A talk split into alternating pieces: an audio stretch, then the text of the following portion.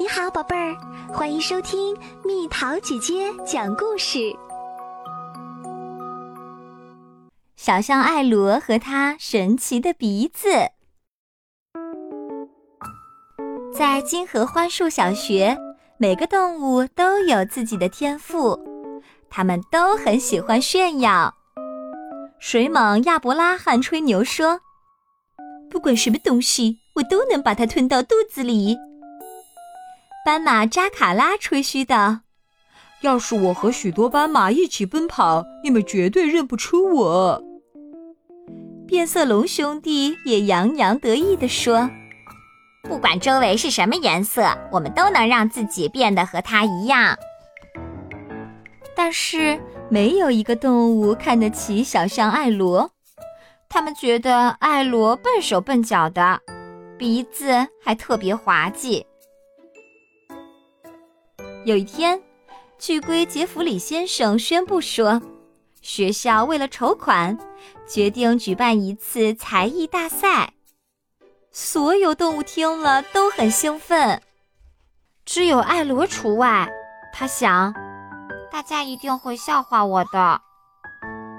为了这次比赛，艾罗很努力地去挖掘自己的天赋。他想学杂技。可是他的长鼻子太碍事儿了。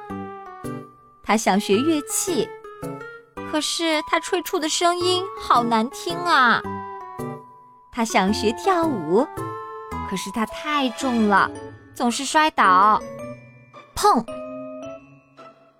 晚上，艾罗躺在床上闷闷不乐，他流着泪说：“要是我也有擅长的本领该多好啊！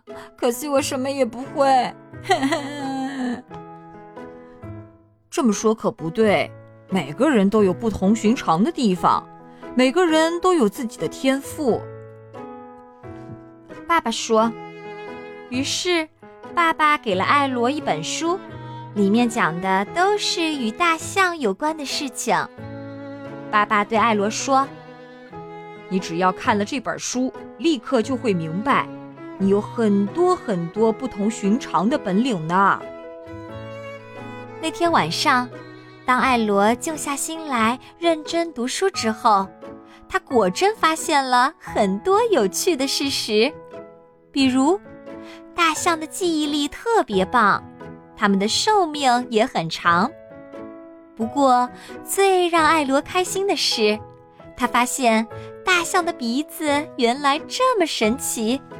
能做很多事情，比如伸得长长的抓取东西，既能喷水又能喝水，还可以任意摆动、随意拍打，或者在水里前行时拿它当呼吸管，甚至当潜望镜，因为它可以闻到水面上的气味。艾罗的心情变得大不一样，因为。笼罩在他头顶的乌云渐渐消散了。他对自己说：“我也有天赋，而且是了不起的天赋。”那天晚上，他睡得很香，还做了好多好多美梦。比赛的日子终于到了，艾罗虽然有点小紧张，但是当他透过幕布的缝隙。看到爸爸坐在观众席上时，就想起了爸爸对他说过的话。第一个节目是变色龙兄弟演唱《彩虹歌》，他们一边唱一边变换自己的颜色：红色、黄色、粉色和绿色，紫色、橙色和蓝色。我们会唱出一道彩虹，会变出一道彩虹，再唱出另一道彩虹。第二个节目是非洲雀鸟的合唱，给他们伴奏的是管弦乐队，由胡蒙莫里斯指挥。接下来由水蟒亚伯拉罕表演，他一下子吃掉了两千个小面包。再然后是斑马扎卡里的才艺展示，所有观众都在绞尽脑汁的想把它找出来。最后轮到艾罗上场了，虽然他还是很紧张，但他立刻让每一位观众都大吃一惊，因为他伸出长鼻子抓住了一件东西。紧接着，他又让每一位观众都赞不绝口，因为他用鼻子当呼吸管，在水箱里跳起舞来。接下来，所有观众都被惊艳到了。他们看见艾罗一边唱着关于雨的歌，一边表演了一场美轮美奂的光影水舞秀。比赛终于结束了，每个人都在期待结果。杰弗里先生宣布，获得第三名的是变色龙兄弟。他们带来了一场五彩缤纷的彩虹歌表演。获得第二名的是斑马扎卡里，因为他实在是太难认了。